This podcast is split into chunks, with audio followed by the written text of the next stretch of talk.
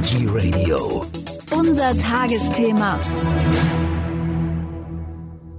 Die nachfolgende Sendung wird Ihnen präsentiert von der BKK Provita. Ihre gesetzliche Veggie-Krankenkasse, die sich nachhaltig um Ihre Gesundheit und um die Umwelt kümmert. www.bkk-provita.de Zum Tagesthema begrüßt Sie Michael Kiesewetter. Ich habe jetzt Marianne Klute bei mir am Telefon. Sie ist zuständig für Rettet den Regenwald, unter anderem für das Indonesien-Programm. Herzlich willkommen, Frau Klute. Guten Tag, Herr Kiesewetter. Frau Klute, wir sprechen ja über Palmöl und äh, da habe ich schon einige Interviews jetzt gemacht und habe auch mit äh, Firmen gesprochen, die sagen, naja, bei denen ist das alles ganz anders. Äh, da wird kein Lebensraum zum Beispiel für Orang-Utans zerstört, weil die ja eigene Farmen haben, die es schon ewig gibt. Was sagen Sie dazu? Ja, das ist Propaganda. Mehr kann ich dazu nicht sagen. So ewig gibt es diese Plantage noch nicht. Ich verfolge die Situation in Indonesien seit ja, 30 Jahren quasi. Und äh, wir haben äh, miterlebt in dieser Zeit, wie die Anbauflächen von ja, wenigen tausend Hektar auf inzwischen fast 20 Millionen Hektar angewachsen sind. Äh, wenn jetzt neue Palmölplantagen angelegt werden, dann könnte es vielleicht ungefähr stimmen, weil es dann da keinen Wald mehr gibt.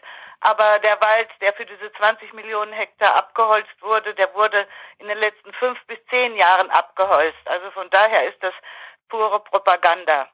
Man sieht ja wirklich immer diese schrecklichen Bilder von den äh, Tieren, die dann ihre Heimat verlieren. Ist das wirklich so schlimm? Genau so ist das. Und das Paradebeispiel ist ja der Orang-Utan. Ja. Das ist aber eher nicht alleine sondern er ist der uns am nächsten stehende Verwandte, der am nächsten stehende Primat und von daher berührt er uns am meisten. Aber vielen anderen Tieren geht es genauso. Also Palmöl wird im Großmaßstab normalerweise angebaut. Die Plantagen sind 20.000, 40.000 und manchmal auch 100.000 Hektar groß. Also großflächig abgeholzte Gebiete, in denen früher dann die Orang-Utan lebten und teilweise leben sie ja auch noch da und irren da herum. Warum wird das gemacht? Ist es so lukrativ, das Geschäft mit dem Palmöl? Das ist sehr lukrativ, das ist richtig, da haben Sie es richtig erkannt. Äh, Palmöl ist inzwischen ein wichtiger Grundstoff der Lebensmittelindustrie und der Kosmetikindustrie und seit zehn Jahren etwa ein äh, Energieträger für Diesel, Biodiesel sozusagen und in Anführungszeichen und auch für unsere Heizkraftwerke. Mhm.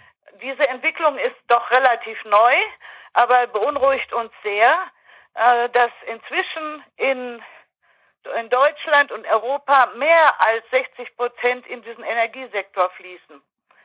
Dann der, der, der weltweite, die weltweite Zahl sieht anders aus, also ungefähr drei Viertel vom Palmöl fließt in den Lebensmittelsektor. Und das ist so gekommen, weil, also im, im Lebensmittelsektor ist es so gekommen, weil immer mehr Nahrung industriell hergestellt wird und da man auf ein leicht verarbeitetes und günstiges Öl natürlich erpicht ist und genau das ist Palmöl. Und aus, den, aus dem Palmöl wird dann durch chemische Veränderungen werden dann auch noch andere Stoffe hergestellt, wie Palmitate, Stearate und so weiter, die dann in die Kosmetik- und Waschmittelindustrie fließen. Aber wie ich eben schon gesagt habe, der größte Teil, nämlich 61 Prozent, wird heute bei uns verbrannt.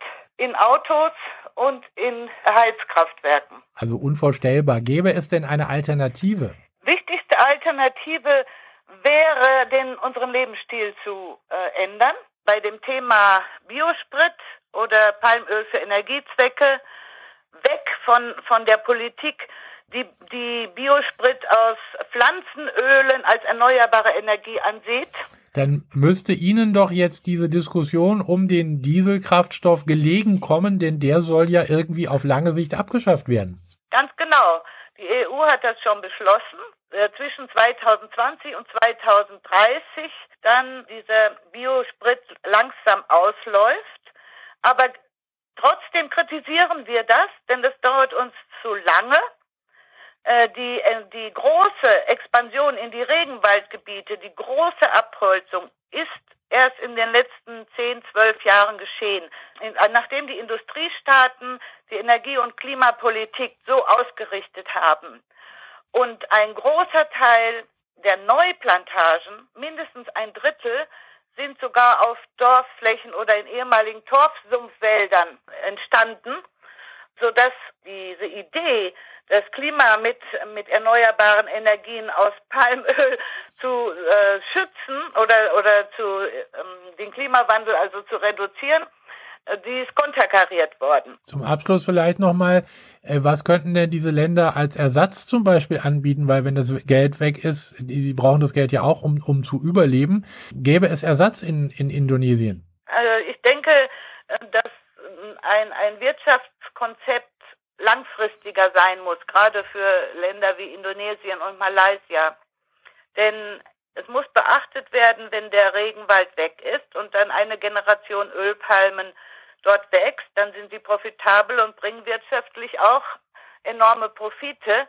Aber wie sieht es mit der zweiten Generation aus? Und die zweite Generation bei, bei den Palmen etwa nach 30 Jahren notwendig. Und das ist jetzt.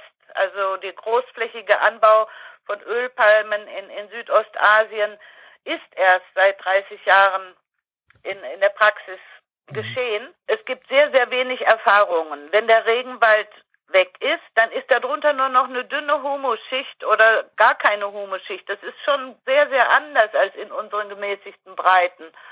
Und äh, wenn eine zweite Generation möglich ist, dann ist aber wahrscheinlich keine dritte mehr möglich. Und dann kann man auch nichts mehr anbauen. Dann gibt es keine Alternativen mehr. Also von daher denke ich, dass man wirtschaftlich anders denken muss und vielleicht die Wirtschaft äh, diversifizieren. Also viele verschiedene Produkte anbieten und vielleicht nicht nur äh, großflächige Monokulturen für den Export, sondern auch die kleine Landwirtschaft fördern. Das ist sehr, sehr wichtig bei so bevölkerungsreichen Ländern, wo die, ein Großteil der Bevölkerung noch arm ist und als Bauern auch kaum etwas verdient, egal was sie anbauen.